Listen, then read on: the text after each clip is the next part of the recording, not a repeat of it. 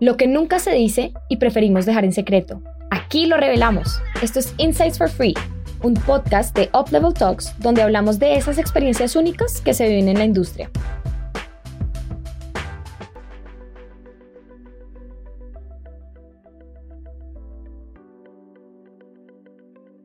PGD le entrega su micrófono a cinco voces de nuestro comité de diversidad. Así que hoy estarán con nuevas voces y un nuevo formato. Disfruten. Hola, mi nombre es Eduardo Morales, soy Project Manager en PGD, mis pronombres son he and him. Hola, hola, yo soy Gerson Cascante, soy Senior Account Manager acá en PGD y mis pronombres son he, him. Hola, mi nombre es Alberto Mendoza, eh, yo soy Senior Creative Designer para Digitas y mis pronombres son he, him. Hola, soy María Forero, soy Senior Creative Designer para Digitas. Hola, yo soy Valentina Osorio, soy Senior Account Manager y mis pronombres son she, her. Muchas gracias por estar en este nuevo episodio en el que hablaremos de la diversidad y la importancia de crear espacios seguros para los que pertenecen a la comunidad LGBTIQ. En esta ocasión nos vamos a enfocar en la diversidad en el ámbito laboral, ya que al dedicar nueve horas diarias a trabajar es esencial sentirnos seguros en este ámbito. Sin embargo, me gustaría iniciar la conversación contextualizando un poco pues estamos en el mes del orgullo, de Pride, donde muchos quieren involucrarse pero no saben qué hacer. Gerson, ¿cómo las personas pueden participar en el mes del orgullo y por qué es importante apoyar? Bueno, primero que todo hay que recordar que las celebraciones del orgullo tienen un fondo reivindicativo, ya que en muchos países del mundo, pues la homosexualidad y la condición sexual no tradicional sigue estando criminalizada. Y en muchos otros, aunque las leyes los amparen, pues no están aceptadas socialmente. Es importante apoyar eh, porque implica el reconocimiento de estatus de esos grupos sociales y colectivos hacia aquellos con los que comparten relaciones y una vida social. El respeto a la diversidad sexual reivindica el derecho de las personas a vivir con libertad su orientación sexual e identidad de género, sin tener algún temor a discriminaciones ni represalias. Entonces, participar es una oportunidad para protestar pacíficamente y también se puede crear una conciencia política sobre los problemas actuales que enfrenta la comunidad hoy en día. Es una cuestión de solidaridad, de comprender las injusticias que todavía se cometen, pero también es algo de mucho interés porque defendiendo la diversidad sexual, de género y familiar, defendemos el derecho a ser y a expresarse de toda la ciudadanía. Las celebraciones del orgullo LGBTQ pueden ser celebrados por cualquier persona que crea o sienta que su identidad es distinta a la heterosexual. Sin embargo, pues muchos heterosexuales también se unen por considerarse aliados, donde pueden mostrar su apoyo, observar, escuchar y también educarse. Yo ahí quería meter la cucharada porque pensaba en estos días realmente cuál era, cuál era el sentido de la normalización en el discurso de la diversidad. Y yo empezaba diciendo que a mí lo de los pronombres no me trasnocha, porque también eh, creo que la diversidad implica una discusión incluso dentro de, de las estructuras y el interior de la misma comunidad, ¿no? Es un universo como tan amplio. Precisamente desde dentro de la comunidad también podemos tener posturas distintas tal vez yo también desde mi individualidad y desde mi autoridad como miembro de una comunidad también puedo decir que a mí me interesa más, por ejemplo, el aporte del lenguaje inclusivo, que claro, los pronombres hacen parte de esa gramática de lo inclusivo, em, pero para mí legitimar ese espacio en blanco antes que una identidad puntual eh, me parece como más valioso para mí personalmente. Entonces yo quería un poco empezar esta polémica muy sana porque me parece que desde ahí es desde donde se puede construir y desde donde se puede nutrir incluso la conversación de este podcast.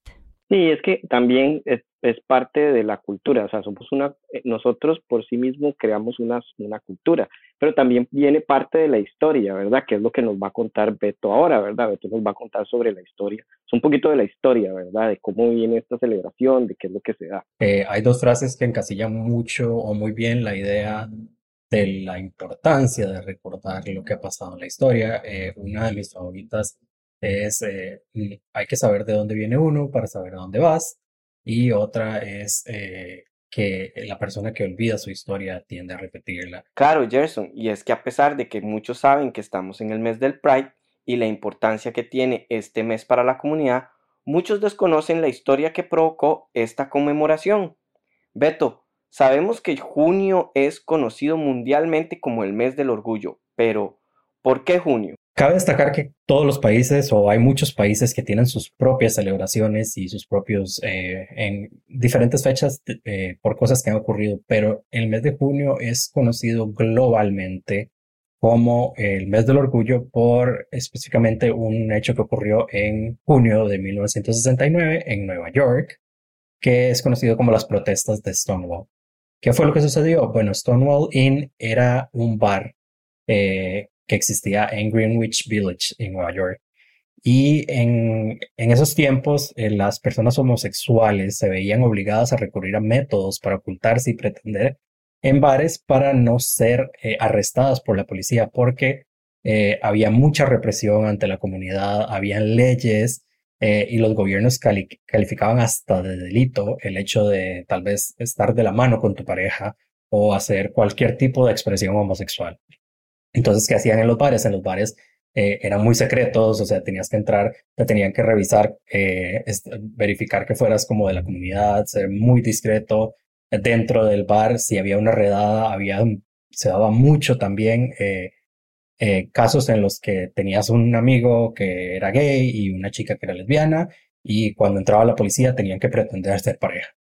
Entonces, a raíz de esto, creo que fue en muy, muy tempranas horas de la mañana del 28 de junio del 69, que hubo cuatro policías eh, encubiertos entraron al bar de Stonewall y dieron como un tip a la policía de lo que estaba sucediendo dentro del bar, lo cual trajo a una redada de policías eh, en la que empezaron a arrestar a muchas personas por, pues, conceptos de, homosexualidad y todo eso.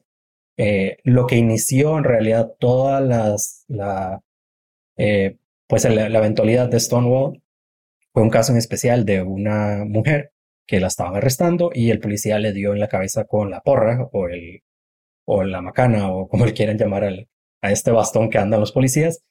Y la mujer al pedir ayuda o a pedir reacción del, de la gente se empezaron a dar los disturbios y se empezaron a dar enfrentamientos violentos entre los civiles y la policía. Eh, esto se llevó por varios días, o sea, fue, fue un evento de varios días a raíz de, esta situación que se da eh, por eh, cómo empiezan los conflictos eh, violentos a partir de, de la redada de Stonewall, se generan una gran cantidad de movimientos de personas y organizaciones en los días que le siguieron al, al, pues, al 28 de junio, que fue el, día que empezó esto, porque fueron varios días, fueron como tres o cuatro días, y estos movimientos de personas empiezan a reclamar eh, el abuso de la policía, el abuso de la sociedad y la representación de los derechos dentro de la comunidad. Yo voy a hacer ahí cariñosamente a meter la cucharada porque eh, y voy a estar haciéndolo porque soy la encargada de bajar la conversación a la actualidad de PGD y quería contarles que nosotros hicimos desde el comité una encuesta súper interesante para conocer el estado de la cultura Pride dentro de la empresa. Creo que para nosotros mismos dentro del comité ha sido una lección. Había un punto que preguntaba sobre por qué creían que existía el Pride. Y entonces un poco lo que se leía era que para la comunidad, dentro de la comunidad era muy lógico unir todas las opciones que estaban enumeradas ahí, que era unir, visibilizar, apoyar, conmemorar, pero no para todos es lógico. Entonces, para mí un ejercicio interesante para mirar eh, como método de análisis de esta misma cultura eh, en torno a esta conversación, pues en qué sentido em, unir es excluyente de conmemorar. O sea, creo que también muchas veces simplificamos dentro de la misma comunidad del lenguaje y cada palabra tiene una carga histórica y cultural que de pronto se nos sale de las manos. Entonces por eso me parece importante igual siempre aterrizar lo que incluso cuando somos cabezas visibles de la diversidad nos encontramos contrastados por diversidades. A mí con todo este tema de la diversidad también me encantaría retomar eh, lo que María había dicho al principio un poco de los pronombres que a ella es un tema que no le marea, también eso es parte de la diversidad. Entonces, digamos que retomemos un poquito em, lo que significa esto, lo que significa la comunicación inclusiva, lo que significan los pronombres y también entender que el género como tal es una construcción social. Tiene que ver con comportamientos, características, nuestras culturas entonces, si bien no todos vamos a sentirnos identificados con X o Y pronombre o podemos utilizar varios o simplemente es un tema de, al ser una construcción social, también es completamente fluido y cambiante durante todo lo que vaya sucediendo. Entonces, si bien anteriormente decíamos, listo, solamente hay dos, tres géneros, eh, esto va a seguir cambiando y vamos a seguir aprendiendo. Y esto mismo es lo que siento que también dice María, que es la misma diversidad dentro de nosotros mismos. La diversidad también se va no solamente dentro de tu orientación sexual, dentro de cómo te identificas, sino también dentro de todo lo que te hace ser una persona. Pues al final todos tenemos una lucha diferente dentro de diferentes pues esquemas de la sociedad. Entonces cada uno tiene sus diferentes luchas y dentro de eso mismo también está la lucha de la comunidad LGBTIQ cada una de esas letras que conforman ese acrónimo es una lucha diferente, cada una de esas personas lo vive completamente diferente. Y les cuento que respecto a ese punto, en nuestra encuesta fabulosa, eh, nos vimos sorprendidísimos porque el 92% de las personas que participaron dijeron que reconocían la diferencia entre, identidad de género e, y orientación sexual, lo, que, lo cual me parece una, un avance, pero de Padre y Señor nuestro, pero también quiero ser muy autocrítica, eh, porque siento que hay un tema, un dilema estructural, ¿no? Eh, ¿Hasta qué punto adjetivar cada identidad dentro de esa diversidad nos une. Mi punto es cuando eso em, ya llega a una esfera política, social, ¿hasta qué punto es estratégico eso? Porque he escuchado comentarios como, ay, pero cada vez son más letras y más colores, ¿no? Entonces se vuelve, se vuelve ahí como un discurso en torno a la arandela que no es la lucha central. Yo creo que también es un tema de, de, no normalización. O sea, existen, así como existimos personas en el planeta, diferentes tipos de personas y diferentes manos en este mundo, ¿verdad? Somos, esa es la cantidad de diversidad que existe. Inclusive para nosotros, digamos, a mí, a veces también se me hace, este, ya a mi edad, seguir todos los pronombres, porque me agregaron uno más y yo, uy, este no lo tenía, ¿cuál es qué significa? Este, en realidad nosotros eh, como, y como seres humanos utilizamos lo, lo, que, lo que más se nos acerca a nosotros, ¿verdad? Lo que no, no por una cuestión, no por una cuestión de yo me estoy desconectando de esto, pero esto es lo que conecta conmigo más que todo, ¿verdad?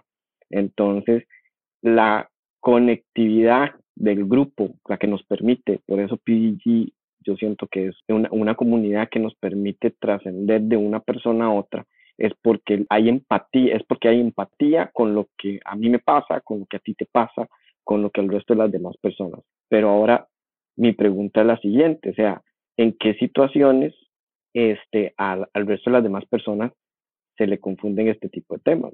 Porque ya es, ya es una situación en la que no podemos abarcar a todos. Yo creo que también es un tema de vivencias.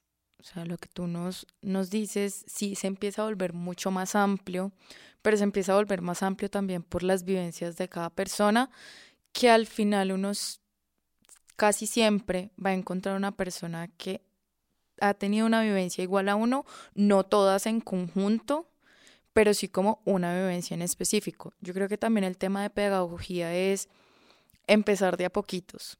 Si bien, listo, empezamos con que la comunidad no era aceptada, ya ahí vamos.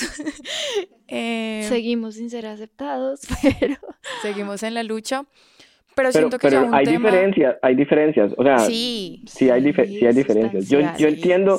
Abismales. Sí, sí, porque digamos, y se los digo yo que tengo, bueno, yo he estado 12 años en la compañía y yo recuerdo de cuando empecé a ahora, ¿verdad? O sea, ha habido, y es cierto lo que dice Valentina, lo que dice ella es las vivencias. Las vivencias mías no han sido tal vez las mismas que las suyas, pero sí tienen cierta similitud en cierto, en cierto grado, en cierto nivel. Esas vivencias ayudan a la generación que sigue a tomarlas al siguiente nivel. Sí, de acuerdo, pero hasta qué punto este, este tema de individualizar la lucha resulta provechoso para en una esfera política legitimar y al final tener incidencias en leyes, porque al final es que estamos luchando por los derechos de las personas, ¿no? Eso es lo que se busca, digamos. Yo, yo siento que tal vez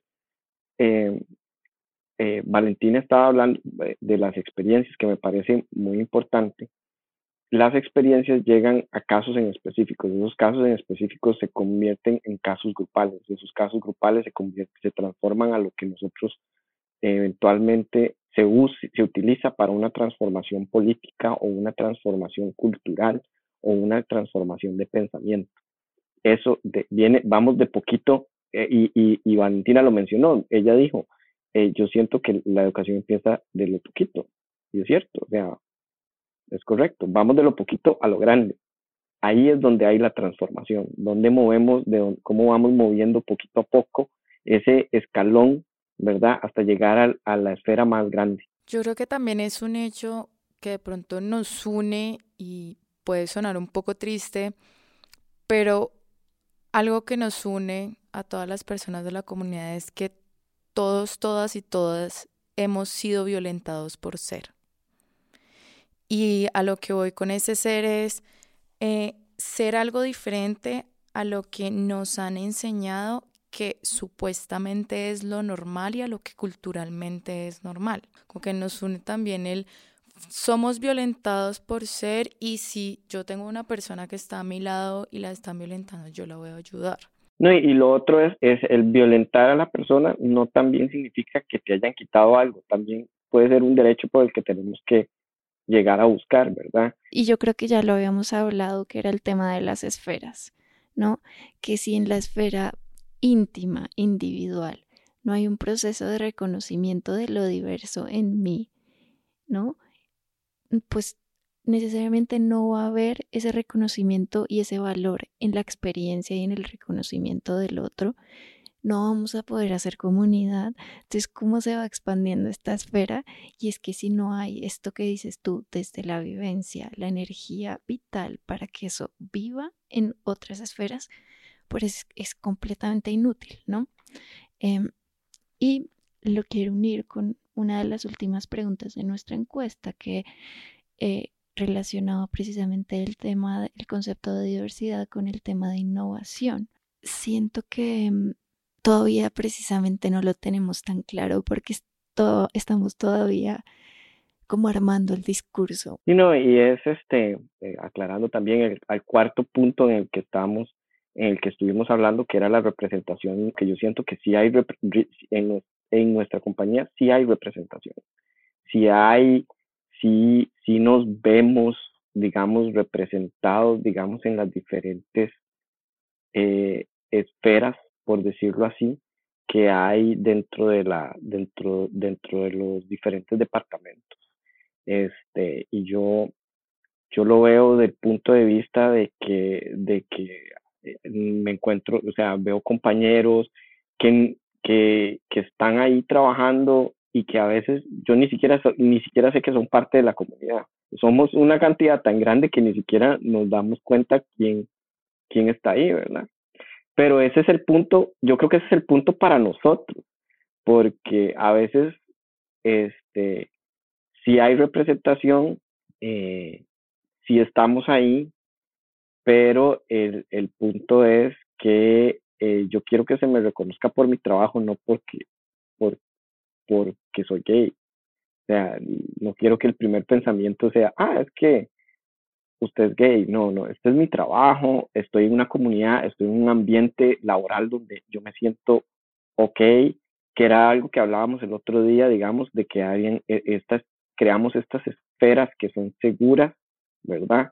Y creamos una esfera que es segura para nosotros, que es donde nos sentimos este, capaces de crear, ser creativos, conocer gente, compartir lo que nos gusta, lo que no nos gusta, este, cómo somos, quiénes somos, y somos personas mucho más creativas y mucho más energéticas a la hora de poder este, transmitir eso. Entonces, eso es parte, digamos, del ambiente que queremos crear, es parte de lo que queremos que la gente conozca y que, que hay una representación, que sí, esta, este, este comité nos ayuda a educar más allá tal vez, esperamos que lo que, se, lo que tomen aquí en, en el trabajo, ¿verdad? Lo puedan llevar a otros lugares y que lo puedan comunicar, ¿verdad? También. Lo que dices, Eduardo, es súper importante porque creo que tenemos dos frentes de acción. Entonces hay uno desde lo personal, tú como persona, en la medida en que estás seguro de quién eres, actúas con naturalidad, no discriminas y no creas como esa, ese ecosistema de discriminación, pues ahí ya estás, ¿no? Estás como creando unas condiciones para que todos estemos tranquilos. Pero además, y esto ya se une con lo que podemos hacer como compañía, es hacer visibles esos liderazgos, porque dentro de la encuesta, digamos que para las personas no era muy claro si nosotros existíamos o no como comité. Entonces, creo que una manera de, incluir la diversidad como un concepto dentro de la, visión fundamental de la empresa es crear liderazgos eh, de este tipo de comunidades, de este tipo de iniciativas. Entonces, por un lado, como PGD podemos trabajar en eso y creo que ya lo estamos haciendo y también en, dentro de nuestra encuesta maravillosa, de la que no me cansaré de hablar nunca, eh, también les preguntábamos a las personas si se les ocurría alguna cosa que pudiera precisamente proporcionar este estado de comodidad y tranquilidad dentro de la compañía y era como démosle voz a esas personas que tienen energía vital diversa. Yo creo que ahí añadiendo un poco, también es la razón de ser del comité. Em, a mí no me gusta usar mucho esta palabra porque se volvió muy cliché, pero al final también la razón de ser del comité es ser ese espacio seguro. O sea, ser ese espacio seguro para la comunidad, ser ese espacio seguro para la gente diversa en diferentes maneras, ser ese espacio seguro y tener esos líderes que también te están mostrando, acá estamos, esto se puede, en esta empresa estamos haciendo esto, puedes ser tú completamente y todo va a estar completamente bien. Digamos que es como ese, ese tema que siempre hemos dicho, como todo está bien, todo es normal, no hay ningún problema. Si te llega a suceder algo si llegas a sentir algo, acá estamos. Exacto, no es algo que en Publicis se dé con esfuerzo. O sea, porque es que Publicis es un monstruo que tiene clarísimo que es un lugar diverso, plural, multinacional, ¿no? Como que tenemos este, esta figura maternal o paternal em, que nos inspira ya hacia lo local para seguir como ese path de inclusividad. No, iba a, mencionar también de que nosotros pues pasamos nueve horas todos los días en el trabajo, entonces de nuestro trabajo de, invertimos gran parte de nuestras vidas en nuestro trabajo, entonces parte del objetivo del comité y de lo que queremos lograr es, es tener esa, esa, generar ese ambiente seguro, ¿verdad? Ese ambiente seguro, esa, esa visibilidad y, y al generar ese ambiente seguro, esa visibilidad, creo que se motiva más al colaborador y pues si uno motivado pues da mil millas extras, ¿verdad? Entonces genera, y genera un mejor trabajo y, y, pues uno está más cómodo. Y... Yo quiero hacer una pregunta conflictiva. O sea, yo, yo siempre me he sentido muy seguro en la oficina, siempre. O sea, yo tengo muchos años. Pero cuando ustedes se dieron cuenta, cuál fue el momento, el evento que les dijo a ustedes, en ese momento yo soy diferente? O sea, que, que les recordó que son diferente en alguna forma. ¿Sabes a mí cuando me pasó? Cuando hicieron un video sobre el Día de la Mujer. Fue como, ok, van a salir todas las mujeres, ¿no? Y pues está bien, yo no, no tengo un problema en considerarme mujer, pero soy una mujer que de repente se siente de pronto no binaria, de pronto no tan típica, de pronto, ¿sabes? Pero no fue como por un sesgo de parte de los demás, sino como en este, precisamente en esta adaptación del discurso, sí se dan esos momentos. Y ahí en eso que menciona Edu, que me parece súper interesante, la normalización. ¿Cuál es la mejor manera de que la sociedad entienda que algo no es malo, que algo no es dañino? Es normalizarlo. ¿Cómo se normaliza? Representando. ¿Cómo se da la representación? Pues haciendo lo que vos haces y eh, dando, poniendo tu voz. Eh, un punto muy importante y personal para mí, no personal porque yo lo haga, sino porque personal porque yo lo viví, es el hecho de los shows de drags y el transformismo, que de hecho lo mencioné como parte de la historia, es algo que se ha venido dando por siglos, eh, hombres vestidos de mujer y para representación artística. Yo personalmente, en mi juventud, aún sabiendo que yo era gay, para mí ver a un hombre vestido de mujer era chocante. ¿Por qué? Porque creí, crecí en una familia que me crió a pensar que eso no era normal. Entonces, cuando yo veía drag shows, inclusive en bares, eh, hace 15 años, yo decía, qué cosa más rara, o sea, eh, eh, y se ha ido normalizando. ¿Por qué? Por representación. ¿Qué tipo de representación? La televisión, shows como RuPaul's Drag Race, que se ha hecho un monstruo monumental en los últimos años ha creado una representación que en los últimos cinco o seis años, o sea, yo ahora veo chicos de, del colectivo que usan pelucas, que usan tacones, que usan, y ni siquiera son transformistas, es gente que se gusta representarse así y es súper normal y ahora uno lo ve súper normal, pero es un proceso que se ha venido tal vez si acaso en los últimos 10 años formando y a veces a uno hasta le cuesta como acordarse de la época en la que eso no era bien visto, entre comillas, o normal. Y es muy importante eso a la hora en una empresa como PGD en que normalizas eh, este tipo de, interacciones, este tipo de cosas. no, yo no lo había pensado honestamente hasta ahora que yo le decía como pedir una licencia de matrimonio cuando en Costa Rica si acaso tenemos dos años de haber aprobado el matrimonio igualitario. Eh, es una situación muy interesante. Yo me casé hace seis entonces en ese momento era la primera persona que se casaba con otro hombre y, y nadie, o sea, a mí se le había ocurrido como, ¿o cómo hacemos? Entonces, por Eres dicha... más sui generis. exactamente. Entonces, ahí es donde nos damos cuenta, ahí es donde yo les digo a ustedes, sí tenemos representación, pero a veces también interna dentro de la compañía, pero hay ciertas cosas que tenemos que ir a buscar. La normalización también empieza por nosotros, porque yo a mí ni siquiera me pasó por la cabeza. Yo ni siquiera pensé en eso hasta que me tocó pedir la licencia. Claro, se te hace un patrón que ya otros managers pueden repetir y decir, ay, mira, bueno, ahora se va a casar Alberto con quien sea, eh, ay, mira, ¿cómo se hace eso? Ay, una vez lo hicimos con Eduardo.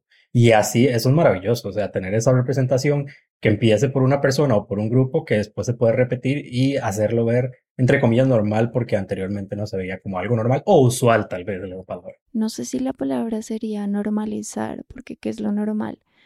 Yo la reemplazaría por un naturalizar, ¿no? Algo que se vuelve orgánico.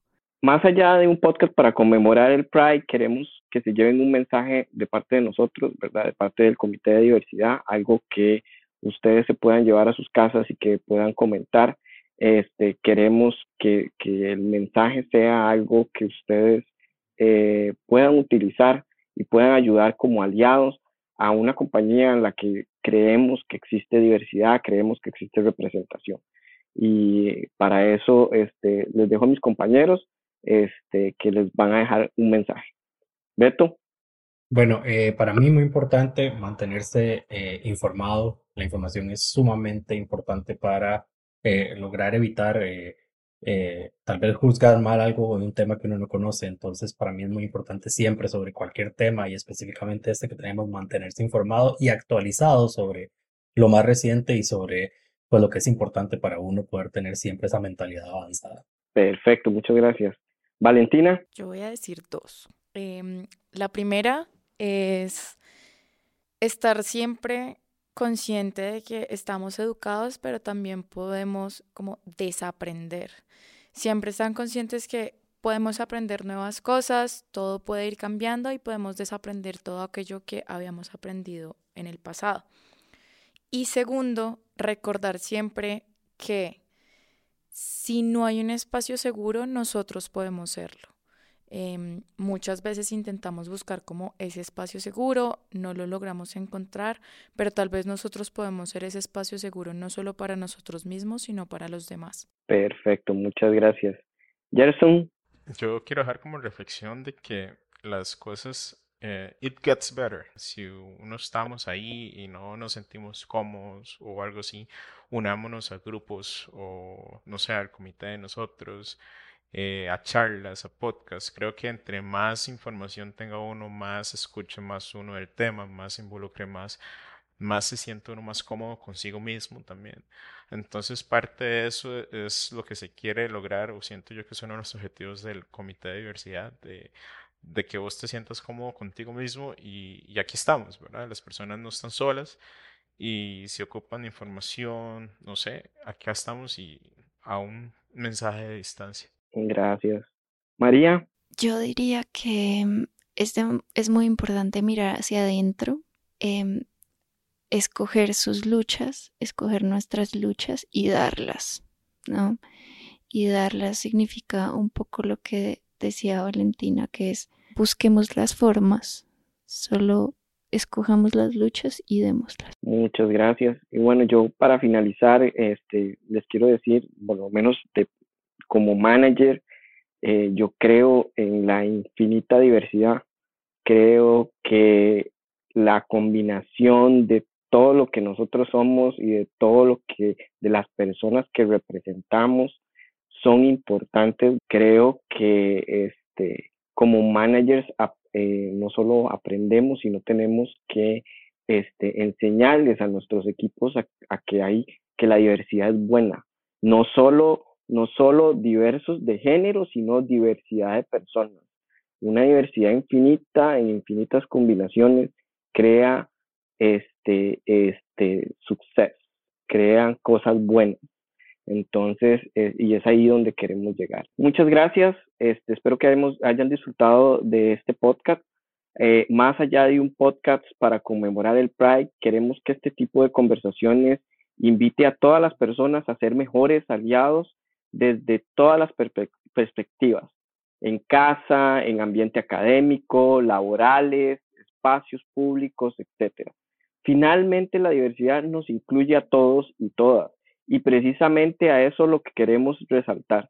Así que la invitación es que se cuestionen, que se informen, que hagan las preguntas necesarias, que actúen frente a discursos de antipatía, pues solo así podemos continuar promoviendo la diversidad en todas sus formas.